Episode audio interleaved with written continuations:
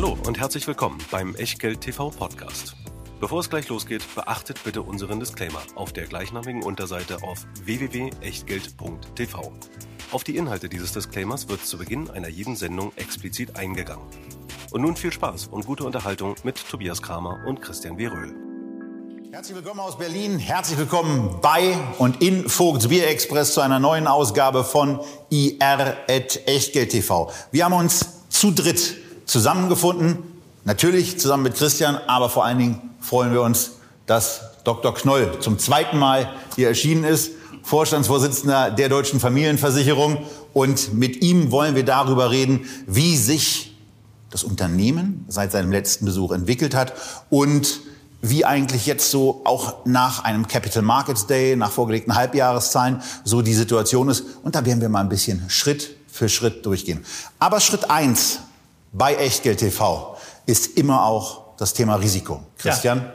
Dasselbe wie beim Abschluss einer Versicherungspolice, nur hier ein bisschen anders formuliert. Alles, was wir hier machen, ist eben keine Anlageberatung, keine Rechtsberatung, keine Steuerberatung, keine Aufforderung zum Kauf oder Verkauf von Wertpapieren. Wir tauschen uns aus über die deutsche Familienversicherung und was ihr daraus macht oder eben nicht. Das ist ganz allein euer Ding und damit auch euer Risiko. Weder unser Gast Dr. Knoll noch wir können dafür eine Haftung übernehmen. Genauso wenig wie eine Gewähr für Richtigkeit, Vollständigkeit und Aktualität der Unterlagen Unterlagen, die es in Form einer sehr, sehr umfassenden Präsentation vom Capital Markets Day der DFV wie üblich in der Echtgeld TV Lounge gibt. Tja, Herr Dr. Knoll, schön, dass Sie wieder bei uns sind. Etwas weniger als ein Jahr nach Ihrem ersten Besuch hier.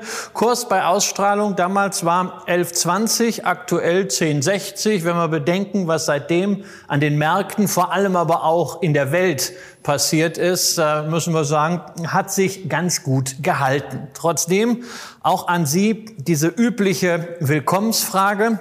Was macht die DRV? Da haben Sie beim letzten Mal sehr kernig, knackig geantwortet. Wir sind ein Versicherungsunternehmen. Punkt. Und da musste ich erst mal überlegen, wie ich weitermache. Deswegen mache ich es mal heute ein bisschen konkreter. Was genau versichern Sie denn? Und worin unterscheidet sich denn die DFV dabei von anderen Versicherungsunternehmen?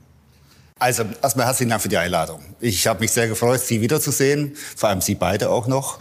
Ähm, ich freue mich auch auf die Currywurst nachher, die ja auch zum Ritual gehört. Ähm, insofern sage ich an dieser Stelle erstmal Danke an Sie. So, ja, wir sind Versicherung, eine Versicherungsgesellschaft. Was unterscheidet uns von den anderen? Wir sind von den Kleinen die Größten und ähm, ansonsten machen wir alles, was die Allianz auch macht. Nur halt sehr viel kleiner. Sie müssen sich das so vorstellen, wissen Sie, äh, die Allianz ist vielleicht äh, die Queen Mary, also ein großes Passagierschiff und wir sind vielleicht ein, sagen wir mal, 15 Meter langes Schiff. Aber wir unterliegen der gleichen Physik. Wir müssen auch mit Wellen umgehen.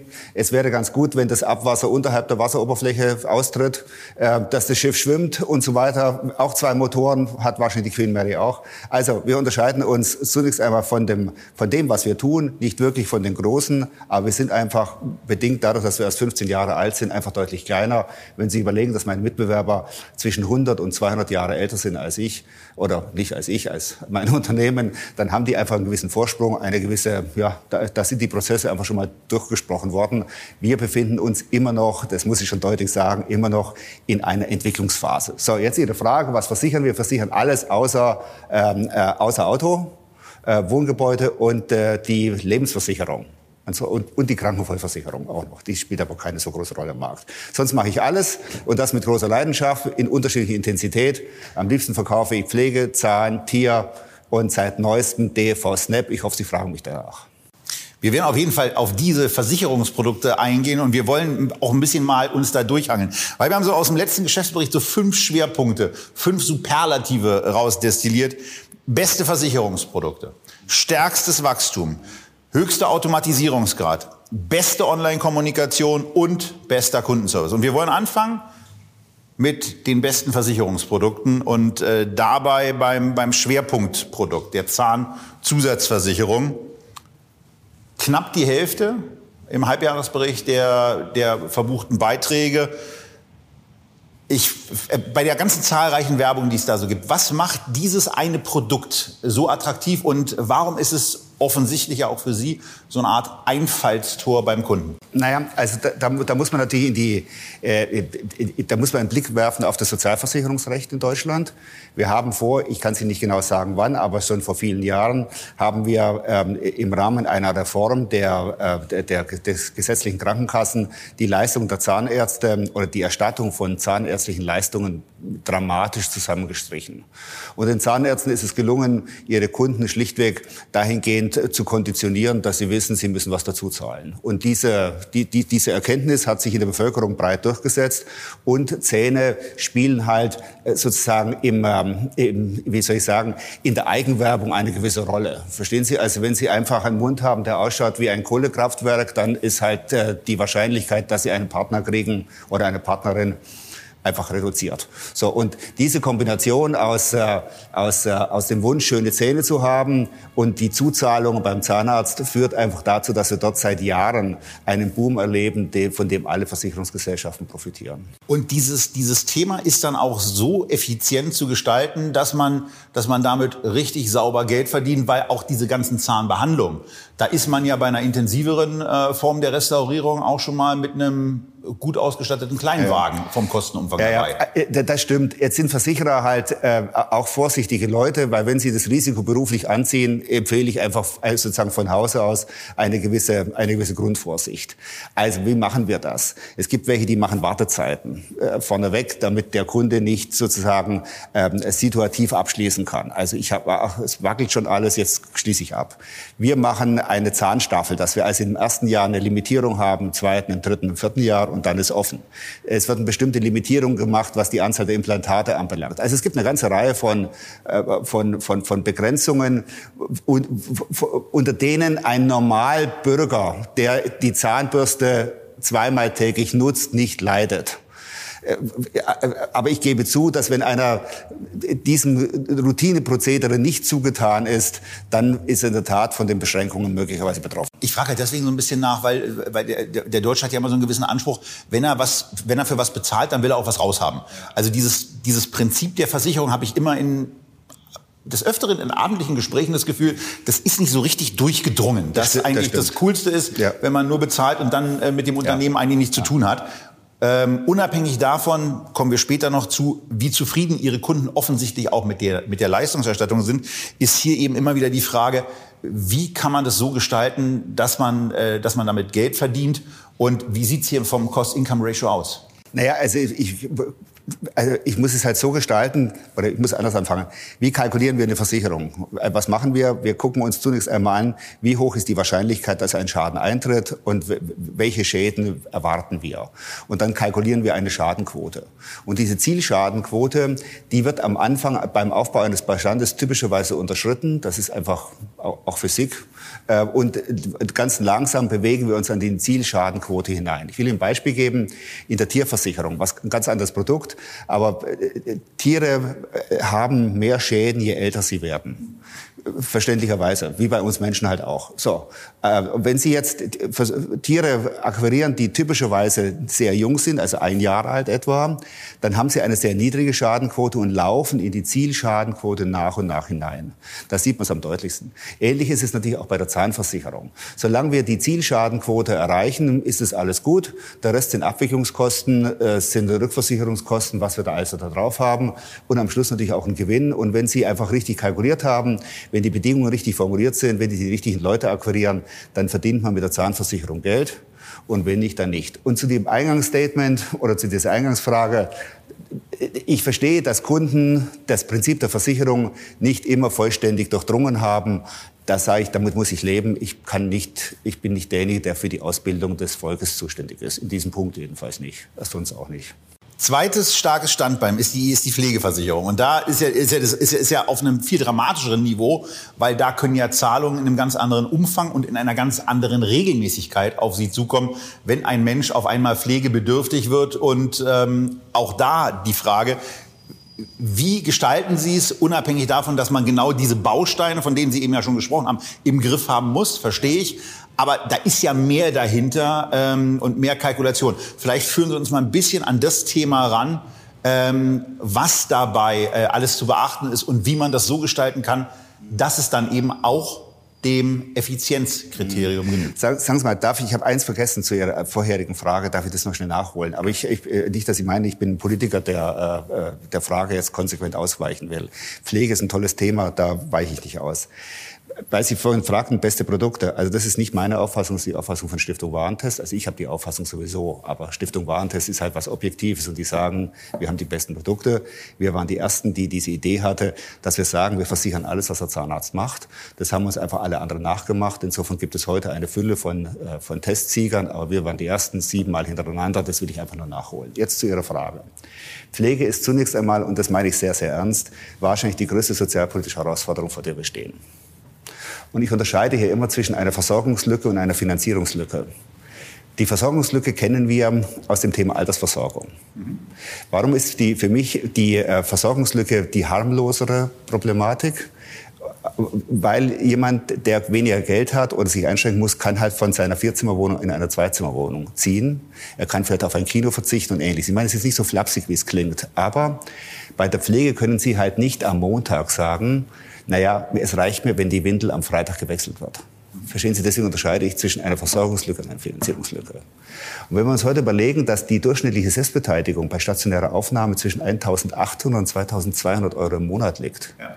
und wir uns mal angucken, was ein Durchschnittsbürger an Rente bekommt, dann heißt das, all diese Fälle, die stationär aufgenommen werden, sind Sozialfälle und müssen einfach schlichtweg vom Staat anschließend leben, wenn das noch ein richtiges Leben ist.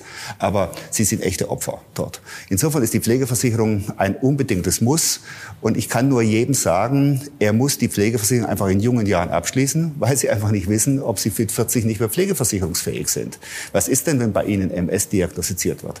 Was ist denn, wenn irgendwelche Erkrankungen plötzlich sich herausstellen? Dann kriegen sie halt keine Pflegeversicherung mehr. Deswegen sage ich in jungen Jahren zu relativ niedrigen Beiträgen. Sie können so als Faustregel sagen, etwa ein Euro pro Lebensalter äh, äh, und, dann, und dann funktioniert das. So, und, und bei Pflege ist es so, dass die, das muss natürlich auch kalkuliert werden, da sammeln wir Geld an, für die spätere Leistung. Das ist anders als bei Zahlen. Bei Zahlen ist es sehr viel mehr ein rein-raus-Geschäft. Also die Kunden zahlen heute und wir leisten einfach auch sehr viel im Laufe des Jahres. Bei Pflege haben wir etwa eine Laufzeit von 35 Jahren, sammeln wir große Geldmengen an und die werden dann im Laufe der Zeit schrittweise ausgegeben zur Finanzierung.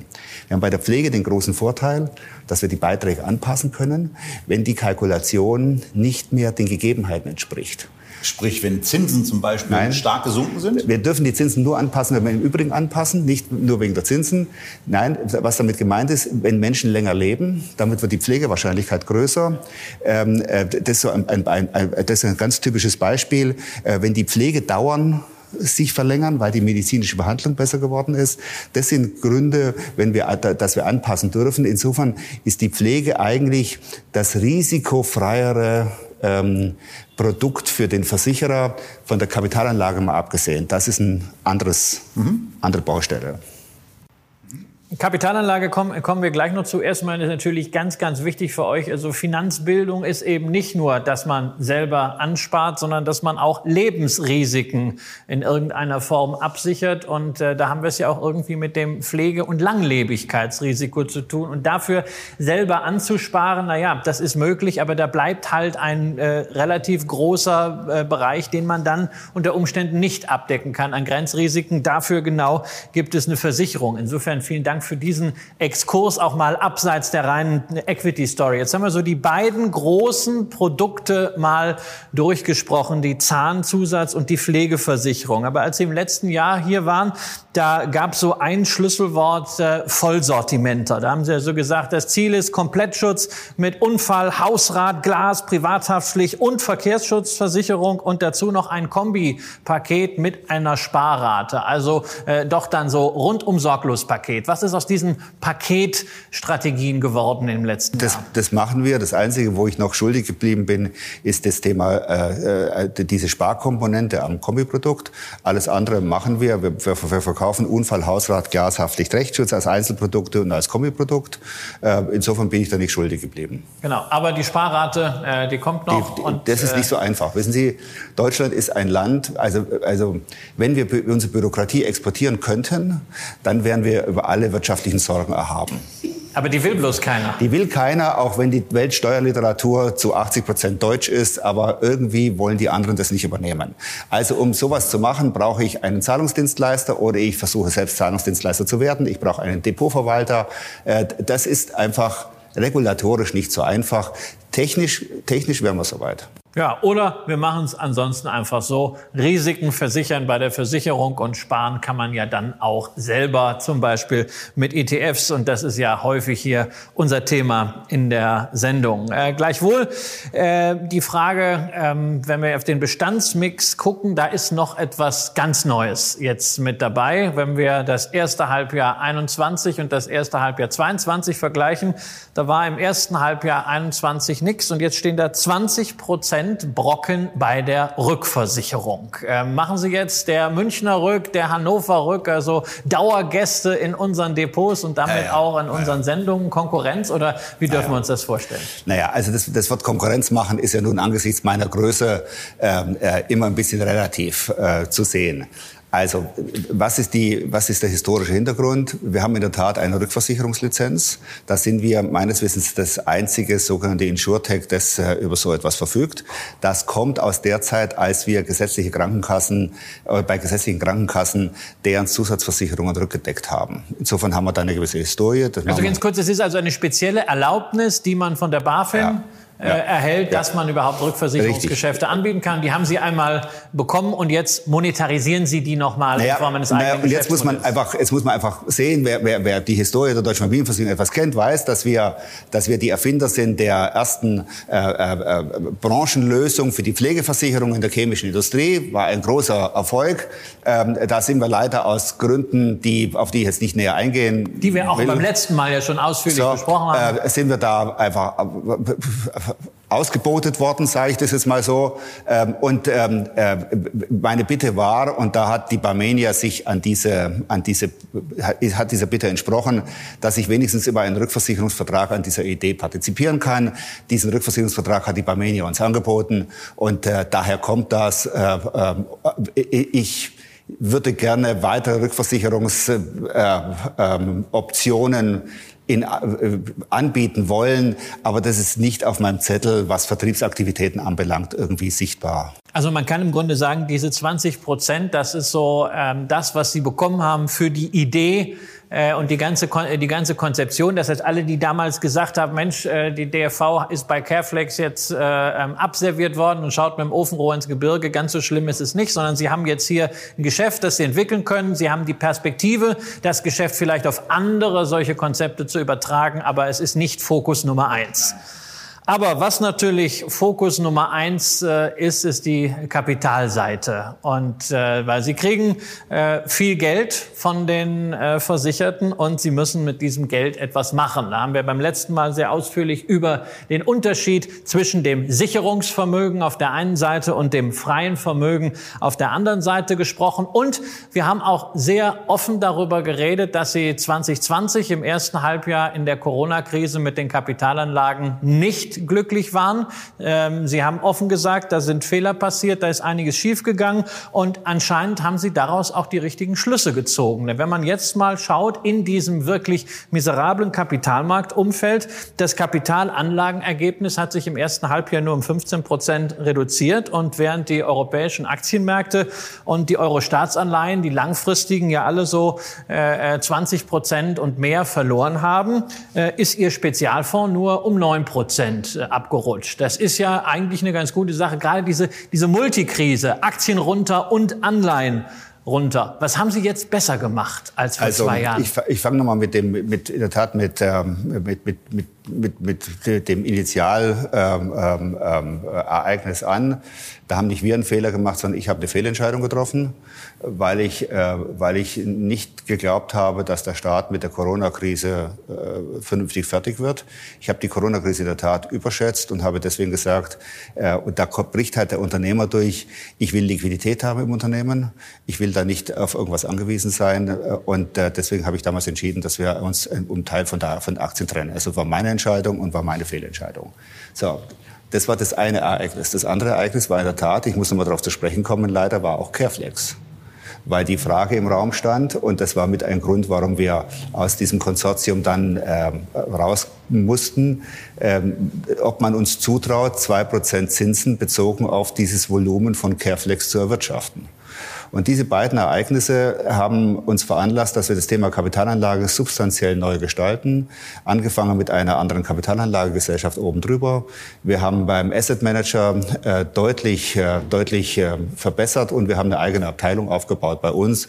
Und das ist die Ursache für den Erfolg dort das ist, ähm, das ist auch, das ist nicht mein Erfolg, sondern ich habe da einfach gute Leute sitzen, die das ganz gut machen. Also ich muss ich Ihnen ganz offen sagen, hat mich beim letzten Mal schon extrem positiv äh, eingenommen, dass ein CEO einfach mal sagt, das war mein Fehler, das nehme ich auf meine Kappe, weil wir haben ja ansonsten immer, wenn irgendwas schief läuft, so ja, das war das Team und so, man versteckt sich und baut irgendwas äh, an ja. Kulissen auf. Ähm, oder die Umstände ja, oder das Wetter. Genau, die Umstände und irgendwas. Und Sie sind ja auch nicht nur CEO, sondern Sie hat es ja auch getroffen, weil Sie sind ja nach wie vor äh, auch Großaktionär. Ja, und wissen 20 Prozent. Ja. Also fand, fand ich wirklich einfach auch unternehmerisch eine Sache, die man auch einfach mal hervorheben kann, dass einer mal sagt, gesagt hat, ja, das war mein Fehler.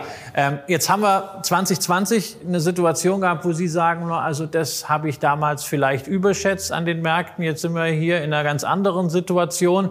Ähm, damals hatten wir keine Zinsen, aber die Aktienmärkte haben sich dann wahnsinnig schnell erholt. Jetzt äh, stürzt beides ab. Ja, die Anleihenmärkte haben die schlechteste Wertentwicklung, also zumindest in den USA seit 1928 äh, in diesem Jahr. Aktien machen auch keine Freude, aber sie haben jetzt zumindest wieder mal sowas wie einen Zins ja, risikofrei in Anführungszeichen. Und wie ist da so Ihre Befindlichkeit? Ist so die Freude über die Rückkehr der Zinsen und damit planbare Einnahmen auch bei Staatsanleihen größer?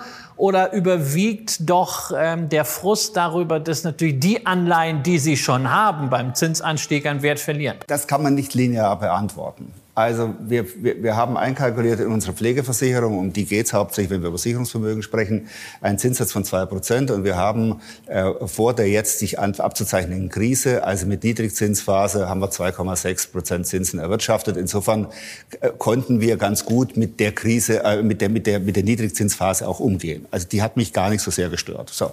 Zurzeit ist das Erwirtschaften von, von Zinsen in der Tat leichter geworden.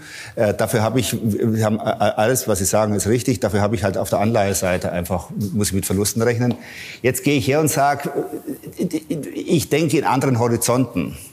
Also meine Pflegeversicherung wird wahrscheinlich in 20 bis 30 Jahren fällig. Das heißt, wenn heute eine rumänische Staatsanleihe einfach unter dem Ausgabekurs ist, dann sage ich, naja, die wird aber in 10 Jahren vielleicht wieder drüber sein oder vielleicht in 15 Jahren. Also ich habe da eine andere äh, ich, ich, ich kann da ruhiger schlafen, solange die Zinsen einfach äh, äh, reinkommen und ich das Sicherungsvermögen zinstechnisch bedienen kann. Ist, da, ist, sind die anderen Sachen nicht gut für meinen Schlaf, aber sie sind, wenn ich es rational betrachte, nicht Grund für eine substanzielle Beunruhigung. Nehmen wir den zweiten Punkt. Stärkstes Wachstum und gehen da nochmal zurück ins vergangene Jahr. Da wurde ein Brutto-Neugeschäft in den Raum gestellt von 30 Millionen Euro. Das war zumindest dann die Prognose, die dann im November gesenkt wurde auf 23 und herausgekommen sind äh, knapp, nee, auf, äh, zurückgenommen wurde sie auf 24, rausgekommen sind 23 und was war da eigentlich los? Äh, was hat da im Vertrieb auch möglicherweise nicht so funktioniert, wie Sie es sich vorstellen? Also Sie wissen ja, dass wir eine Veränderung im Vorstand vorgenommen haben. Auf die will ich jetzt gar nicht im Detail eingehen, aber vielleicht gibt es da Zusammenhang. So, erstens. Zweitens, ähm, ich komme aus dem Vertrieb und das ist natürlich für ein Unternehmen gefährlich, wenn es dann noch einen Vertriebschef gibt. Weil ich eben nicht darauf angewiesen bin, mir zu, anzuhören, was man mir sagt, sondern ich kann es möglicherweise aus eigener Erfahrung entscheiden. Und ähm, ich bin von Haus zu Haus gegangen, habe Versicherung verkauft, habe ich beim letzten Mal gesagt. Insofern, ich, ich weiß, wie Vertrieb geht. Ich habe eine Ausschließlichkeitsorganisation mal geführt. Also ich, ich, ich, ich, trotz meiner juristischen Ausbildung, Vertrieb ist meine Leidenschaft. So. Und ich bin der Auffassung, dass es immer nur zwei Möglichkeiten gibt. Entweder mache ich Vertrieb mit einem Vertriebsweg, dann richtig, oder ich mache, Vertriebsweg, mache Vertrieb mit möglichst vielen Vertriebswegen ebenso richtig. Und was mich gestört hat, war, dass wir ideenlos geworden sind, was die, was die Nutzung unterschiedlicher Vertriebswege anbelangt dass wir versucht haben, diese Ideenlosigkeit mit Geld auszugleichen, indem wir höhere Vertriebskosten produziert haben Und daraufhin habe ich, ähm, dann fange ich immer, immer die gleiche Masche. Ich fange an zu reden, ich rede auf die Leute ein, dann habe ich die Hoffnung, dass sich was bewegt. Wenn sich nichts bewegt, dann bewege ich die Leute und am Schluss sind sie einfach weg. So. Und äh, weil ich da nicht zugucken kann. Ich habe da auch keine Geduld für so etwas, wenn ich weiß, dass ich recht habe. Und ähm, äh, wir sind gerade dabei, den Vertrieb substanziell umzusortieren. Äh, wir werden andere Fernsehwerbung machen ab dem 1. Januar. Wir werden wesentlich mehr Direktgeschäft machen ab dem 1. Januar. Ich habe da jetzt einfach zwölf Monate gebraucht gebraucht oder dann zwölf Monate gebraucht, um das einfach alles zu sortieren. Und, ähm, ja, und dann wird es anders ausschauen.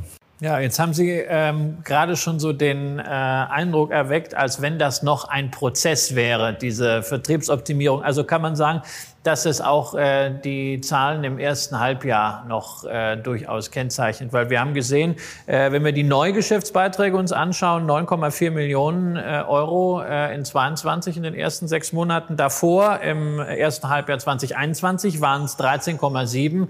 Ähm, das ist also nochmal ein äh, Rückgang und das passt noch nicht so ganz zu, zu bestes Wachstum. Wenn wir also da irgendwie im zweiten Halbjahr jetzt dann äh, den berühmten Hockeystick sehen, dass sich das äh, nach oben entwickelt oder sagen Sie, der äh, Prozess läuft noch ein bisschen? Nein, nein, also, also Hockeystick ist so ein, Hockeystick wird dann verwendet, wenn sozusagen der Analyst gar nicht mehr weiß, was er sagen soll. Verstehen Sie, das ist wie bei Vertriebsleuten Cross-Selling. Das ist beides mal, gibt es nicht. So, keine Ahnung, wer das erfunden hat. Also erstmal, ich habe in den letzten drei Jahren im Schnitt 30 Prozent Wachstum hingelegt. Das dürfen wir nicht vergessen. Die Branche liegt bei 1,5.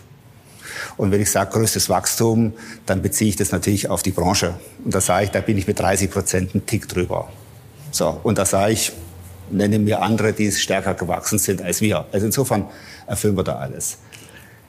Wir müssen bei Vertrieb von einer Stückzahl oder von einer vorzugsweise Stückzahlbetrachtung wegkommen zu einer Ertragsbetrachtung. Wir können nicht Versicherungen verkaufen, damit wir Versicherungen verkaufen, sondern wir müssen solche verkaufen, mit, wo wir auch genug Geld verdienen. Und wir müssen aufpassen, dass die Vertriebskosten, und das ist mir das Wichtigste, dass die Vertriebskosten eine magische Schwelle idealerweise nicht substanziell überschreiten. Das sind diese berühmten 12 MB, die ich immer wieder sage. Also zwölffacher Monatsbeitrag sind die Vertriebskosten. Und mit denen müssen wir hinkommen. So. Und ähm, was mich gestört hat, ist, dass wir die Ideenlosigkeit durch Kraft, also sprich höhere MB-Zahlen, einfach kompensiert haben haben. Und ich sage, Leute, wir müssen einfach mehr Hirnschmalz reinstecken. Wir müssen andere Vertriebsformen finden. Und wir müssen vor allem, und darauf lege ich Wert, das Direktgeschäft endlich ankurbeln. Darüber rede ich seit Jahren. So, ich komme aus der Callcenter-Branche, wie jeder weiß. Ich weiß, wie Outbound funktioniert. Und ich will jetzt mein Callcenter haben. Und zum 1. Januar habe ich's. Okay, und das Thema Neugeschäftsbeiträge, ist das dann, äh, wenn man so ein, wenn man sich so ein Unternehmen wie die Deutsche Familienversicherung anguckt, ist das dann so der richtige Key Performance Indicator, um nochmal ein drittes äh, Schlachtschiff äh, bei, den, bei den Vokabeln reinzubringen. Ähm, ist das ein geeigneter Erfolgsmaßstab oder gibt es da auch noch andere Sachen? Weil, also, was ja zumindest mich dann immer auch interessiert als Unternehmer, ist, dass ich Umsätze, Kunden zunächst mal auch halte.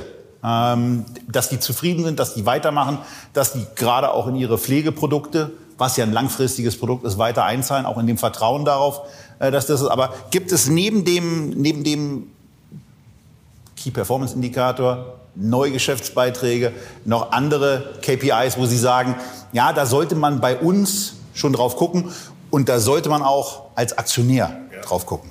Also erstmal finde ich KPI viel konkreter als Hockeystick.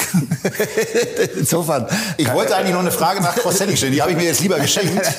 Insofern kann ich darauf eingehen. Also was macht, was macht uns aus? Das ist im Grunde ja die Kernfrage. Uns macht ein überdurchschnittliches Wachstum aus. Äh, uns macht die, äh, uns macht die, äh, die, die, die Innovationskraft bei den Produkten aus und uns wird, und daran arbeiten wir hart, und wir haben jetzt äh, den ersten Erfolg da auch einfahren können, wir werden auch uns messen lassen müssen an der, an der Ertragskraft des Unternehmens. Wir wollen Gewinne machen. Ich habe, hatte nie vor, dass ich, äh, dass ich äh, sozusagen mit dem Unternehmen äh, Gewinne mache sondern, äh, oder Erträge mache, sondern durch das Unternehmen. Ich schiebe mal direkt ein Wann hinterher. Was dürfen Aktionäre da erwarten? Naja, also äh, äh wir, wir, wir haben jetzt für dieses Jahr haben wir ja eine, eine, eine, eine, eine Linie, Linie vorgegeben, die wir zum Halbjahr deutlich überschritten haben äh, schon. Mal gucken, was da jetzt passiert. Wir also ich meine, das muss man ja, das muss man ja auch mal sagen, wenn wir hier über Key Performance Indicators äh, sprechen. Also für mich ist ja immer einer ganz entscheidend, das ist, was steht unterm Strich. Ja, du magst es ja dann immer gerne als KGV. Ich gucke mir uns dann ganz gerne auch so Cashflows an und sowas. Aber das muss man ja auch mal äh, hervorheben. Sie haben sich da ja wirklich äh, auf der Wachstumskurve deutlich verbessert. Letztes Jahr im ersten Halbjahr stand da unterm Strich minus 1,3 Millionen. Jetzt sind es zwei Millionen mehr, weil wir sehen da ein Plus von 700.000 äh, Euro. Also äh, ja, zum, ähm, zum, Halbjahr waren es 1,9. Genau, zum, zum ja. Halbjahr haben, mhm. haben wir aber doch jetzt schon mal einen ordentlichen, mhm. äh, äh, eine ordentliche Trendwende, um mal diesen äh, Begriff zu nehmen. Stimmt, ja. Also wir dürfen dann damit rechnen, dass dieses Jahr eigentlich wieder ein äh, positives Ergebnis da steht. Und das wollen wir ja auch nicht vergessen, obwohl es ein junges Unternehmen ist, ein Wachstumsunternehmen. Sie haben ja auch mehrere Jahre in Folge vor dem Börsengang ja auch schon Gewinne gemacht. Im, im hohen Maße dankbar, dass das auch mal erwähnt wird. Also dieses Unternehmen ist nicht eine Wette, wo wir sagen, hoffentlich finden wir irgendwann einen Blöden, dem wir das Ding um den Hals hängen können. So, sondern dieses Unternehmen ist gegründet worden von einem sehr konservativen äh, Unternehmer, der sagt, am Schluss muss man Geld verdienen mit dem Unternehmen. So, und das ist das Ziel. Und 2012, 2013, 15, 16, 17 waren wir positiv. Also das muss man mal dazu sagen. Das ist ein Zustand, wo die anderen wissen, dass das erst wahrscheinlich zum Ende der Jahrtausendwende passieren könnte oder sowas ähnliches. Also, das haben wir schon mal geschafft. Jetzt sind wir wieder positiv. Ich beabsichtige beabsichtige auch positiv zu bleiben und ich beabsichtige so schnell wie möglich den Verlustvortrag zurückzuverdienen, damit wir dann einfach auch dividendenfähig sind. Das ist ja etwas, was ich total gerne höre. Da geht mir das Herz auf und ähm, Sie machen da ja auch etwas, was man bei Wachstumsunternehmen, also zumindest so bis Ende letzten Jahres eigentlich nie gehört hat, dieses Wort, nämlich Kostenmanagement. Ja, also bei vielen Startups war ja bis im letzten Jahr immer so, man haut alles raus. Ähm, Sie haben schon immer das Unternehmen anders geführt, haben wir gerade darüber gesprochen, aber Sie erwähnen explizit Kostenmanagement als eine Stellschraube. Und das Schöne, muss ich sagen, finde ich in Ihrer Präsentation auch, dass Sie da wirklich auch konkret werden gegenüber den Aktionären, was Sie machen. Also Sie sparen 1,5 Millionen äh, bei der externen Beratung ein. Das ist ein Ziel. Ja, das erinnert mich äh, an so gewisse Notwendigkeiten, die ich in der Politik auch sehr gerne sehen würde. Hab, was haben Sie denn da so für, für Berater gehabt? 1,5 Millionen, naja, wenn Sie doch so viel Know-how im naja, also Unternehmen also, haben. Naja, da waren, äh, also das sind vor allem technische Beratungen. Also ich da ist alles mögliche drin, inklusive Rechtsanwälte. Also ich bin zwar Jurist und ich kann auch juristische Sachverhalte ziemlich lang äh, bewerten, aber es ist ja nicht meine Aufgabe, äh, äh, juristische Sachverhalte zu bewerten. Und da schaltet man halt einfach Anwaltskanzleien ein und, äh, und da kommen einfach solche Sachen raus. Also ich brauche keine Vertriebsberatung, das mal sehr deutlich zu sagen. Ich brauche keine Strategieberatung, weil ich einfach der Auffassung bin, wenn ein Vorstand äh, Strategieberatung braucht, sollte er sofort sein Rücktritt einreichen. Also äh, Aber wenn Sie, wenn Sie dann jetzt sagen, also Sie machen jetzt äh, stärkeres das Kostenmanagement. Äh, darf ich da etwas äh, ketzerisch draus schließen, dass das auch ein Eingeständnis ist, dass man in den letzten Jahren vielleicht beim Kostenmanagement äh, an der einen oder anderen Stelle etwas nachlässig war? Nee, es gibt einfach, also wissen Sie, im Ergebnis haben Sie natürlich recht, ja, aber ich kann bei der Gründung eines Unternehmens, und die wenigsten haben in ihrem Leben ein Unternehmen gegründet. Verstehen Sie, Sie haben ja am Anfang gar nichts. Da will ich gar nichts. Sie kaufen den ersten ja. Drucker. Und dann leeres Büro. Und, und, diese Entscheidung für den Drucker war wahrscheinlich richtig. Sie wissen aber genau nach einem Jahr, sie war falsch. Der Drucker war zu klein, sie haben, die Abnahmeverpflichtung für den, was weiß ich, war zu hoch, irgend Mist. Stehen Sie, also optimieren Sie das nach und nach. Und das ist jetzt nur ein kleines Beispiel. Sie stellen Mitarbeiter ein. Nicht alle Mitarbeiter, die Sie einstellen, erweisen sich als Perle. Da gibt's auch welche, die diffundieren leistungstechnisch völlig. Verstehen Sie? Da müssen Sie die entsorgen. Das Schöne Formulierung.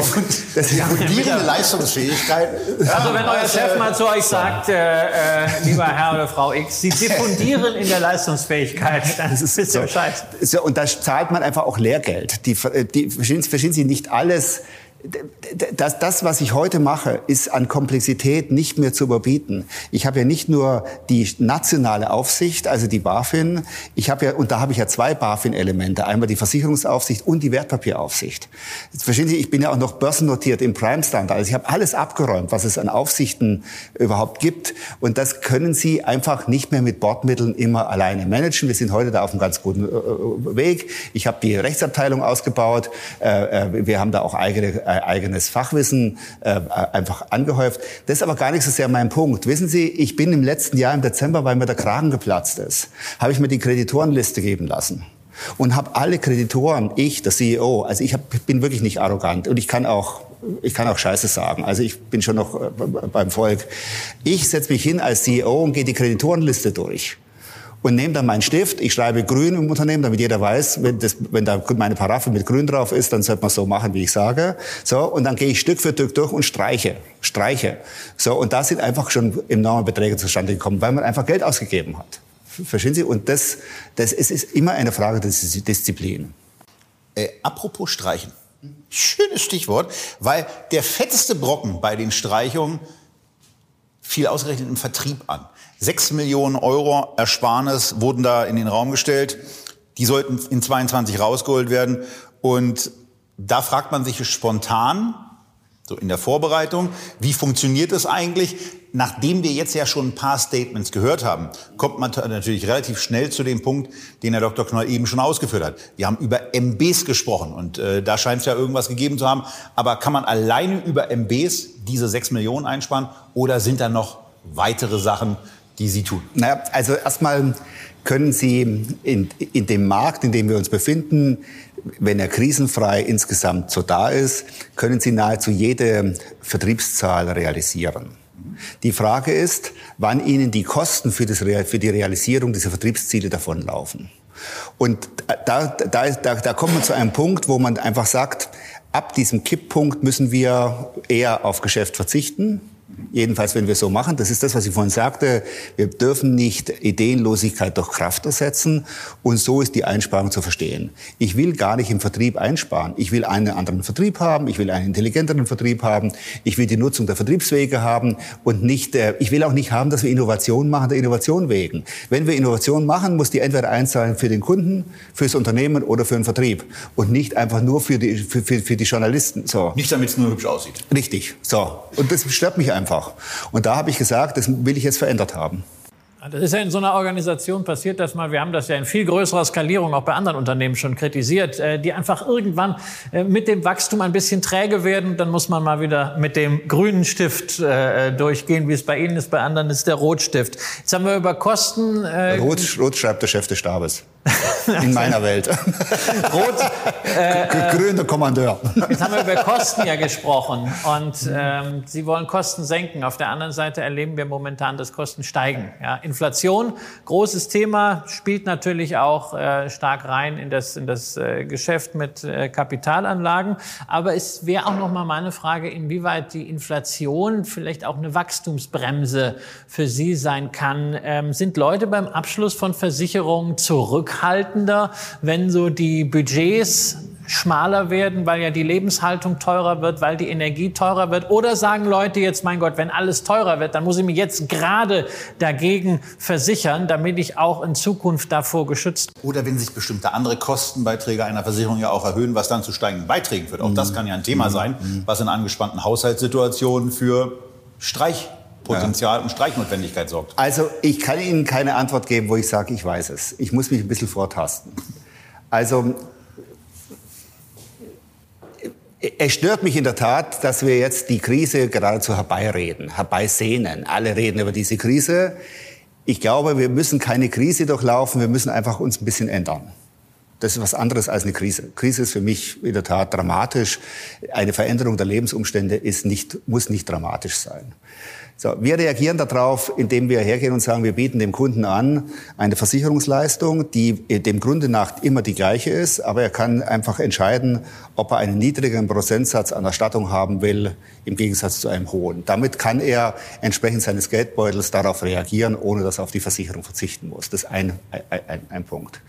Es kann natürlich sein, dass die Inflation und damit die geringere Verfügbarkeit von freiem Vermögen bei den Menschen zu weniger Abschlüssen bei Versicherungen führt. Ich kann mir auch vorstellen, dass es Versicherungen gibt, die darunter leiden könnten. Vielleicht der Umstieg von der gesetzlichen Krankenkasse auf eine private könnte darunter leiden. Das ist aber nicht mein Metier, davon kann ich da nicht mitreden. Ansonsten glaube ich, dass wir durch äh, flexiblere Versicherungsprodukte dem Rechnung tragen können. Wir werden das tun und ich verspreche mir davon, dass wir damit ganz gut durch die Krise irgendwie, äh, äh, irgendwie uns da durchwursteln, so, indem wir einfach situative Produkte anbieten. Jetzt zu dem Thema Inflation. Also die, was viele nicht mitbekommen haben oder noch weniger wissen, Die Gebührenordnung für Tierärzte wird im November angehoben oder verändert, nach 20 Jahren zum ersten Mal. Wir rechnen mit einer 50-prozentigen Steigerung der Kosten. Jetzt gibt es zwei Sorten von Menschen. Die einen sagen, ich äh, schließe keine ab, weil es mir zu teuer ist. Und die anderen sagen, ich schließe ab, weil der Tierarzt zu teuer geworden ist ist ja klar, auf wen ich jetzt abziele. Nicht auf die, die sagen, sie, schließen keine ab, sondern die, die sagen, ich will meinem Hund eine Behandlung angedeihen lassen, die, dem, die den übrigen Familienmitgliedern entspricht. Ich zitiere an der Stelle mal ganz gerne Johannes Rau, der über seinen Hund gesagt hat, als Hund eine Katastrophe, als Mensch unersetzlich. So, und, ähm, und der wird wahrscheinlich, wird wahrscheinlich für den Hund das Gleiche machen, was, also auch bei der Steigerung mitmachen. Insofern wird der Vertrieb sich einfach auch darauf einstellen müssen, dass wir vielleicht selektiver auf uns aufmerksam machen und nicht, vielleicht wird, werden wir Tiefe vor Breite äh, an den Tag legen müssen. Ansonsten kann ich Ihnen nicht sagen, was da jetzt alles passiert. Ich glaube nicht, ich halte es für falsch, dass wir diese Krise geradezu herbeireden, herbeisehnen. So ein Blödsinn. Uns geht so gut. Ähm, ja. Dritter Punkt höchster Automatisierungsgrad. Und da war, das war ja beim letzten Mal schon ein Thema, dass das Ziel ist, auf Papier weitgehend zu verzichten. Äh, ich erlebe das als äh, krankenversicherter Mensch immer, dass da irgendwelche neuen Bedingungen kommen und ich mir die Frage stelle, meine Fresse, das sind die größten Umschläge, die ich im Jahr abbekomme, äh, wenn ich dieses Papiersammelsurium bekomme. Heinrich von Pira hat wohl irgendwann mal gesagt, dass ähm, das papierlose Büro genauso realistisch sei wie die papierlose Toilette. Ähm, wie kommen Sie denn da auf diesem, auf diesem Weg voran? Also bei der papierlosen Toilette äh, wird wahrscheinlich der eine oder andere aus Indien vielleicht anders argumentieren. Japaner haben da auch eine andere Genau, Meinung. es ist vielleicht auch eine Frage der Ernährung übrigens. Aber da können wir, können wir beim nächsten Mal drauf eingehen. Da gehen wir bei der Currywurst nochmal genau, kurz drauf ein. genau. Also, ähm, das ist die größte Herausforderung und zwar weniger auf unserer Seite als vielmehr auf der Kundenseite. Ich will ein Beispiel sagen. Es gibt einfach wahnsinnig viele Kunden, die glauben, dass sie ihre Kündigung uns per Einschreiben Rückschein schicken müssten. Obwohl wir auf dem Portal einen Button haben, wo man nur draufdrücken muss. So, was mache ich jetzt mit diesem Kunden? Also erstens ist er eh weg. Insofern kann ich mit dem gar nichts mehr machen. Wie verhindere ich jetzt? Aber das Schreiben müssen wir trotzdem aufbewahren. Ja, das kann ich, das kann ich alles einscannen. Aber ich will aber, aber erstmal das, das Papier da. So. Unsere Kunden schicken uns ihre Heil- und Kostenpläne im Original. Da müssen wir die wieder zurückschicken. Ich will die gar nicht haben.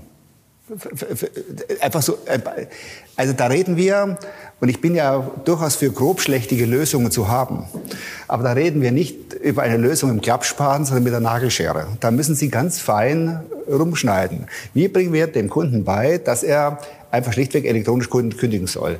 Wie bringen wir ihm bei, dass er keinen Heil- und Kostenplan uns zuschickt, sondern dass er das einfach einscannt, vor die Kamera hält, äh, Fall ist erledigt. Also das ist ein ganz komplexes, ein sehr komplexes Thema. Ich habe mal eine, eine Aktion gemacht für die kaufmännische Krankenkasse.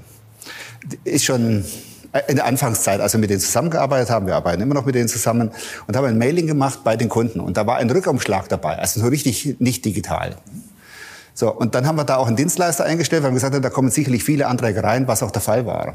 Was, womit wir nicht gerechnet haben, ist, dass es Kunden gab, die auch ihre übrige Post in den Freiumschlag reingepackt haben, den sie sowieso an die Krankenkasse schicken wollten. Ich muss Ihnen nicht sagen, was es prozesstechnisch heißt.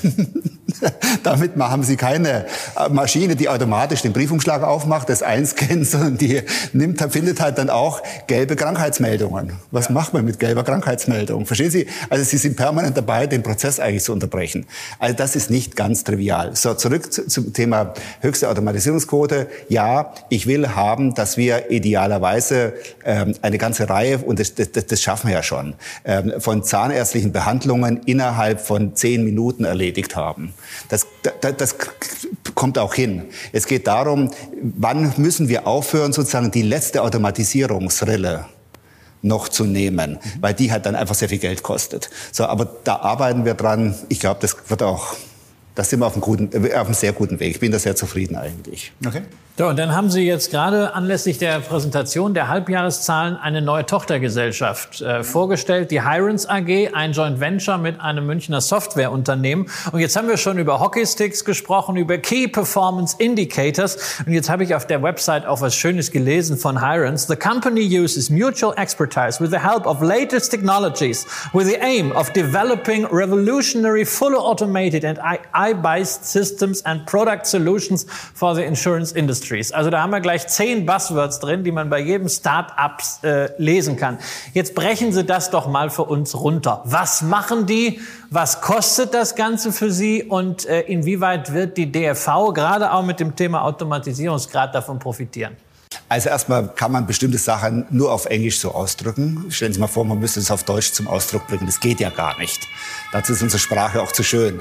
Ähm, also wir haben in der Tat eine Tochter gegründet, was die, was die Finanzierung anbelangt. Die ist vergleichsweise gut kapitalisiert worden, von uns mit einer Million, von der Gegenseite auch mit einer Million. Äh, es geht darum, dass wir das Know-how von, äh, von uns und der Gegenseite bündeln, dahingehend, dass wir uns äh, von, von, von, von, von STTech, das ist unser Partner dort, das ist die, das, das, das, das IT-Unternehmen aus, aus Grünwald, dass wir von dort technisches Know-how zu uns bekommen und die bekommen von uns sozusagen Prozess-Know-how Know-how, äh, versicherungsspezifisches Prozess-Know-how. Und der erste Schritt, was wir jetzt vorhaben, ist, dass wir den Schadenprozess ähm, äh, optimieren, weiter optimieren, um die Automatisierungsquote dort nach oben zu bringen. Äh, das ist der erste Schritt.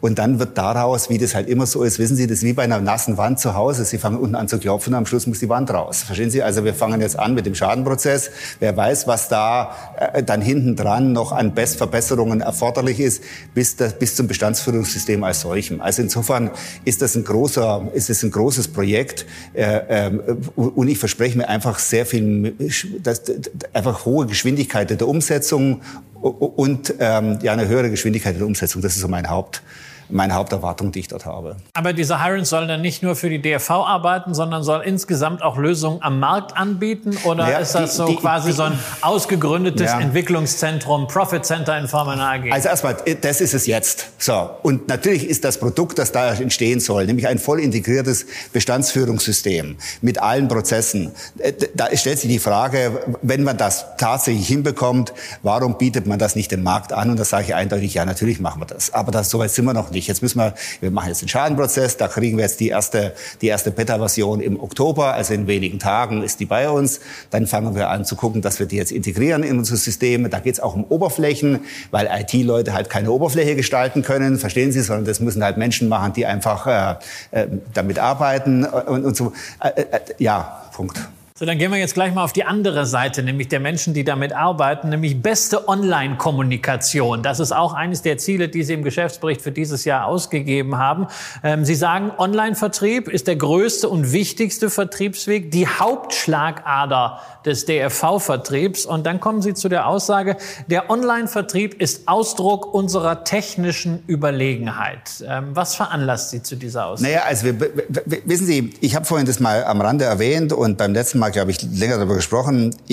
Ich bin mal von Haus zu Haus gegangen, da saß ich am Tisch des Kunden, da konnte ich ihm die Augen gucken, da wusste ich, was er denkt und ich wusste auch, auf welchen Knopf ich drücken muss, damit er am Schluss sich für mich und mein Produkt entscheidet.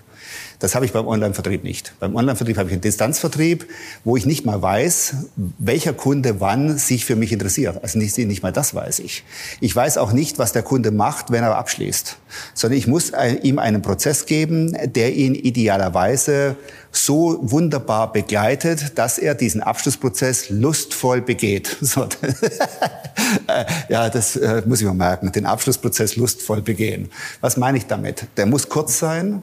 Der muss nämlich so kurz sein, dass in der Werbepause der Abschlussprozess auch beendet ist. Deswegen dürfen wir den nicht, dem Kunden nicht zu viel fragen. So. Das hat was mit der Produktgestaltung zu tun. Ein Produkt, wo Sie sagen, alles ist drin, Zahnzusatzversicherung, versteht der Kunde schneller, als wenn ich sage, ja, aber nicht dieses oder jenes, zumal er ja auch die Behandlungsnamen gar nicht kennt. So, als ein Beispiel. Da sind wir in der Tat, in der Tat Vorreiter, was die, was, was die Schnelligkeit des Abschlussprozesses anbelangt. So. Und, ähm, und so ist es gemeint, unter anderem. Das heißt, das Ganze muss so schnell gehen, wie man ein TikTok-Video aufnimmt oder ein Snapchat. Und äh, da sind wir eigentlich bei einem Thema, was Ihnen auch am Herzen liegt. Äh, DFV Snap äh, hat jetzt nichts mit Snapchat zu tun, aber spricht eine ähnliche Zielgruppe an. Also DV Snap ist in der Tat, äh, oder wir glauben an die Zukunft dieser Art von Versicherungen, haben DV Snap äh, ins Leben gerufen, kann man sich runterladen äh, äh aus dem App Store, ähm, äh, funktioniert relativ einfach. Sie drücken einmal drauf und haben dann für 5 Euro für, für 24 Stunden Unfallversicherungsschutz für sich und die gesamte Familie. Punkt aus Ende. So, das sind einfache Produkte. Da kommt jetzt noch die, Krankenversicherung, die Auslandskrankenversicherung dazu. Da sind es natürlich nicht 24 Stunden, sondern entsprechend länger. Und äh, wir versprechen uns einfach davon, äh, insbesondere bei jüngeren Menschen, äh, äh, äh, Kundschaft, die sagen, wir wollen uns nicht langfristig binden, wir wollen uns nicht mit dem ganzen komplexen Müll auseinandersetzen, den man uns zuschickt oder wo wir unterschreiben müssen, sondern draufdrücken und der Fall ist erledigt. Ich habe das hier, ich habe das hier auf meinem, auf meinem, auf meinem, auf meinem Handy drauf und äh, äh, und nochmal, ich habe es nur drauf draufgedrückt, jetzt muss ich nochmal draufdrücken, habe ich den Versicherungsschutz für 24 Stunden. So, das finde ich. Das heißt, wenn man jetzt eine Wanderung macht oder so, kann, richtig, ich, mir, kann ich mir jetzt richtig. ganz schnell meine Unfallversicherung. Richtig. Und das ist dann auch so ein Produkt, was Sie dann bei TikTok bewerben, weil äh, das, das haben Sie ja ganz stolz äh, hervorgehoben. Also ich bin noch nicht bei TikTok. Ich äh, sehe ab und zu so, so Ausschnitte und was im Finanzbereich bei TikTok läuft. Da gibt es ein paar richtig gute, aber auch ganz viele, da habe ich so hurra, richtig Angst. Ähm, also machen Sie da richtig Vertrieb über, über TikTok? Also, ist das so, ein, ja, ja. so, eine Anbahnung oder ja. ist das halt, dass Sie sagen, na ja, also, wir wollen ja jung und cool sein, folglich gehen wir jetzt ja. auch zu TikTok. Also äh, das, was wir machen, machen wir nicht, weil irgendeiner jung und cool sein will. Wissen Sie, ich werde dieses Jahr 65, ich werde mich nicht verstellen. Verstehen Sie? Also ich äh, laufe deswegen auch nicht mit Also Sie machen keine TikTok-Videos selber? Doch, äh, doch, ja, doch, doch. Ich finde TikTok in der Tat rattenscharf. Warum? Weil es kurz ist, schnell, frisch und weil die Kunst darin besteht, mit wenigen Sätzen eine Botschaft aufzusetzen. Und das kommt mir ja entgegen. Ich will ja einfach haben. Online-Vertrieb ist der größte und wichtigste Vertriebsweg. TikTok ist rattenscharf. Der Online-Anteil an den Vertriebswegen liegt heute bei 51 Prozent und fällt in der Planung auf 30 plus Social Media 10 Prozent, 40 Prozent zurück. Das ist ja erstmal so ein, so, ein, so ein gewisser Widerspruch, auch zu dem Thema, so vom Grundverständnis her, was wir vorher hatten, dass ähm, ja auch im Vertrieb äh, Gelder eingespart werden. Jetzt scheint es aber Maklerpools und Direktvertrieb die sollen wieder wichtiger werden. Und jetzt ganz platt gefragt, wie passt das zusammen? Naja, also zunächst mal ist die, äh, ist die scheinbare Reduktion äh, äh, nur eine, eine relative, weil die halt weniger vom Kuchen haben, aber es ist keine absolute. Also absolut bleibt der Online-Kanal so wichtig. Er wird eher aufgewertet durch mehr Social-Media-Vertriebe. Ich deswegen, weil wir vorhin ja gelernt haben, gerade ja. Pflegeversicherung ist ein Produkt, was 35 Jahre läuft. Da werden ja, ja nicht die 60-Jährigen abschließen. Nee, nee aber, aber Pflege ist ein ganz gutes Stichwort. Pflege ist eben etwas, was wir vorzugsweise über Makler verkaufen. Insofern ist Pflege einfach, einfach ein, ein ist der Maklervertriebsweg nach wie vor ein wichtiger Vertrieb. Vertriebsweg. Weil es erklärungsbedürftiger ist? Weil er erklärungsbedürftiger ist und weil es also ich habe jetzt wirklich viel versucht, äh, auch die, das, das, die, die neueste Darstellung, wie wir Pflege darstellen, indem ich einfach sage, Sie haben die Wahl zwischen zwei, äh, zwei Varianten stationär und zwei Varianten stationär und ambulant ist es immer noch schwierig, Pflege online zu verkaufen. Also da, ist, da gibt es einfach eine Hemmung. Wir wissen auch zum Beispiel, dass Pflege sich vorzugsweise in der dunklen Jahreszeit verkaufen lässt. Also das geht jetzt wieder los. Deswegen fangen wir jetzt auch an, mit, mit, mit Werbemaßnahmen für Pflege zu machen. Pflege lässt sich am Makler einfach leichter verkaufen als online. So, das ist, ist halt so. so.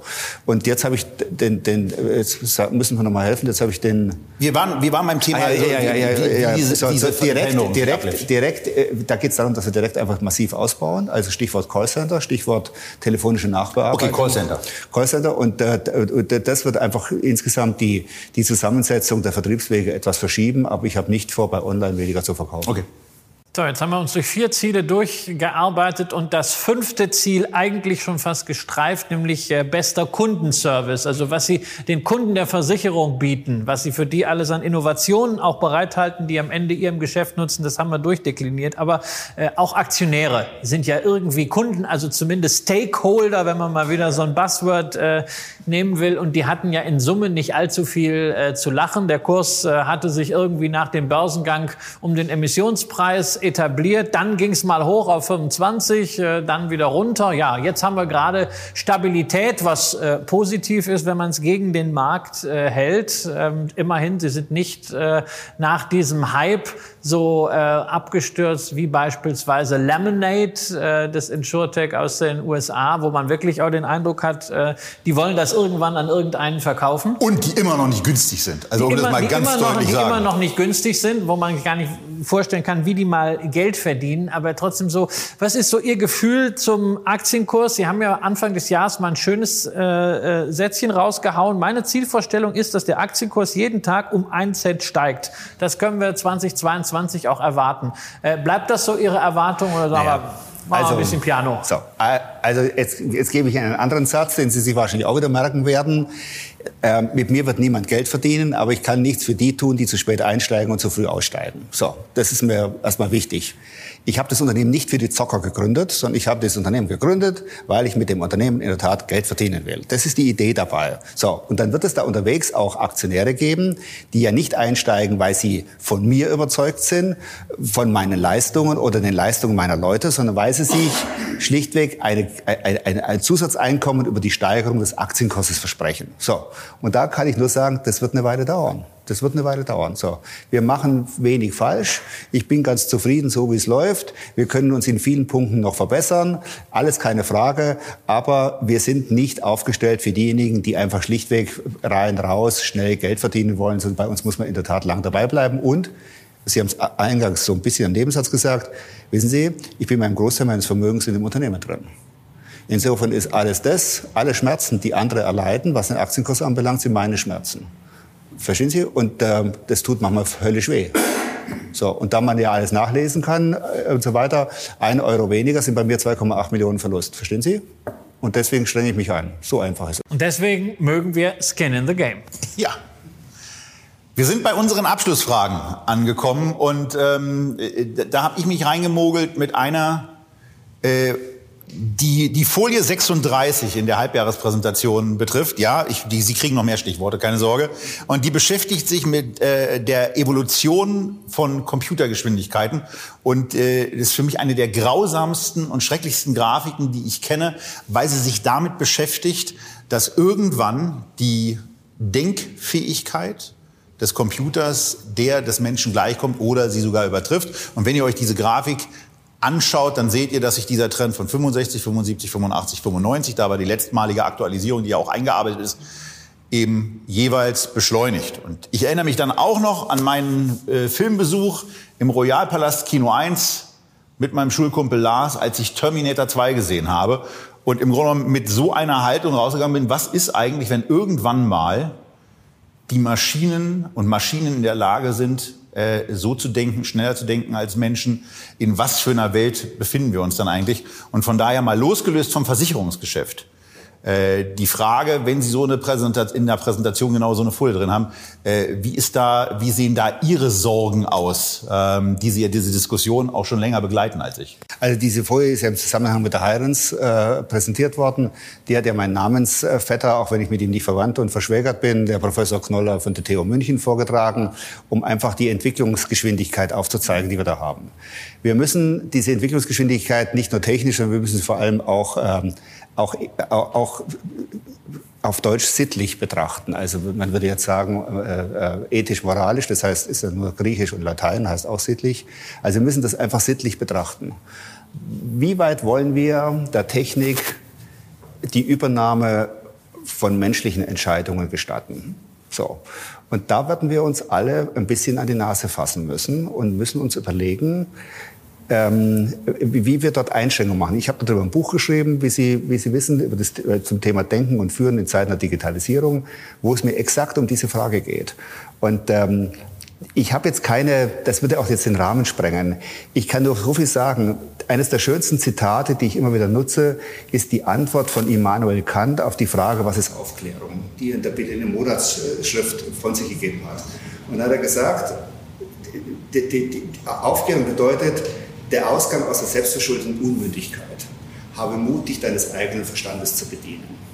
Und daran müssen wir arbeiten. Wir müssen den Mut haben, uns unseres eigenen Verstandes zu bedienen und nicht das sozusagen kritikfrei, unreflektiert übernehmen, was insbesondere über soziale Medien verbreitet wird. So, manchmal hilft ein Buch, manchmal hilft ein Aufsatz, diesen zu lesen, manchmal hilft auf Echtgeld TV. Verstehen Sie? Und vielleicht muss man das bevorzugen vor manchem Trash, der da über, die, über den Äther verbreitet wird. Aber das Thema ist zu groß. Es macht mir keine wirklichen Sorgen. Das liegt auch daran, dass ich einfach aufgrund meines Alters äh, für mich reicht ja alles noch. Aber ich, äh, aber ich bin natürlich in der Tat bei meinen Kindern, ich habe vier Kinder, ja klar spreche ich mit denen. Und äh, ich spreche mit denen vor allem über über Werte. Und diese Werte dürfen wir uns nicht durch einen seelenlosen mathematischen Algorithmus kaputt machen lassen. Apropos, jetzt liefern Sie mir gleich das Stichwort. Ihr Alter. Also eigentlich redet man ja nicht über Alter. Aber ne, beim gründergeführten Unternehmen ist ja auch Nachfolge immer so ein Thema. Und Sie werden am zweiten Weihnachtstag dieses Jahres, wenn ich es richtig gesehen habe, 65. Ja, für den normal arbeitenden Menschen ist das der Beginn des Rentenalters. Jetzt sind Sie zwar Unternehmer, aber wir haben gerade schon gemerkt, ähm, Philosophie ist ein Thema für Sie. Sie schreiben Bücher, Sie malen. Also es würde Ihnen im Ruhestand nicht langweilig langweilig. Dazu kommen Sie aus Frankfurt, wo es gerade äh, keinen Oberbürgermeister, sondern nur so einen Bananenhäuptling äh, gibt. Auch da könnte sich politisch irgendwie was tun. Ähm, Frage, wie geht's denn bei Ihnen weiter? Wollen Sie der deutschen Familienversicherung noch längere Zeit als äh, CEO vorstehen oder können wir uns darauf einstellen, dass hier so in, naja, ein, zwei Jahren dann doch ein anderer CEO ist und Sie vielleicht so aus der Position des Großaktionärs und Aufsichtsrats die ganze Sache begleiten? Also das Thema Nachfolge ist natürlich ein Thema, insbesondere wenn man einfach ansteht, 65 zu werden. Ja, es, es ist ein Thema. Und ich will vor allem auch nicht ähm, äh, in dem Unternehmen drin sitzen, wo alle sagen, leise durch die Gänge laufen, äh, der Chef schläft oder sowas. Also das, äh, so, ich bin, das will ich nicht haben. Ich hoffe, dass ich, äh, dass ich in meiner Umgebung, in meiner Firmenumgebung Menschen habe und, und äh, einige weiß ich, dass sie es tun werden, die mir rechtzeitig sagen, es wäre jetzt gut, wenn ich gehe. Also ich habe seit dem 1. April meine beiden großen Kinder im Unternehmen. Meine Tochter Victoria ist für Marketing zuständig. Seitdem sind wir auch bei TikTok so erfolgreich, weil sie sie das gelernt hat. Also ich muss meine Kinder nicht unterbringen, sondern die können das wirklich. Und mein Sohn äh, Max ist, ähm, ist zuständig für die Versicherungstechnik. Und, äh, ja, wie bei Sixt, wo auch zwei Kinder inzwischen sogar so, im Vorstand sind. Also da habe ich jetzt erstmal zwei Kinder drin. So, das ist so die erste Antwort. Und ich hoffe, dass die und äh, vielleicht auch der eine oder andere mir rechtzeitig sagen, äh, es wäre jetzt gut, wenn du abtrittst. So. Und wenn diese Äußerung gemacht wird, dann trete ich ab. Und bis dahin muss ich gucken, dass ich das Feld bestelle.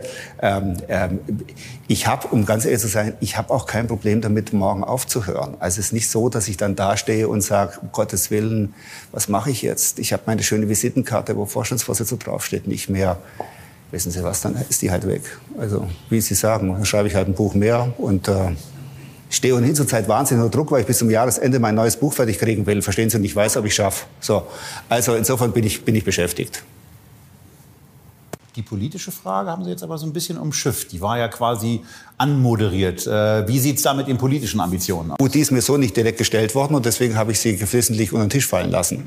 Also ähm, äh, ich habe in der Tat in einem Interview gesagt, nachdem ich mich über den äh, äh derzeitigen Oberbürgermeister aufgeregt habe, äh, dass ich bereit wäre zu kandidieren. Dazu stehe ich auch. Äh, jetzt haben wir die Abwahl am 6. Äh, November. Wenn diese Abwahl funktioniert, dann kann ich das nicht machen, weil ich mein Unternehmen einfach noch führen muss. Ähm, äh, dann muss das jemand anders machen äh, oder müssen andere Kandidaten auch aus meiner Partei äh, da, da zur Verfügung stehen. Die reguläre Wahl ist 24. Bis 24 habe ich alles erledigt. Okay. Aber vorher sprechen wir noch mal zielgerichtet hier und zielgerichtet über die deutsche Familienversicherung, die heute zum zweiten Mal zu Gast war. Dr. Stefan Knoll als Großaktionär, als Gründer und als Unternehmer mit Leidenschaft habt ihr ihn kennengelernt. Und wir freuen uns natürlich darauf, wie ihr das Ganze seht, wie ihr die Unternehmenszahlen betrachtet, wie ihr die deutsche Familienversicherung betrachtet, welche Fragen wir aus eurer Sicht nicht gestellt haben. Und dann freuen wir uns darauf, wenn ihr das nächste Mal wieder mit dabei seid. Bis dahin bleibt gesund, investiert so weise wie möglich und wie immer weitermachen. Immer weiter. Tschüss aus Berlin.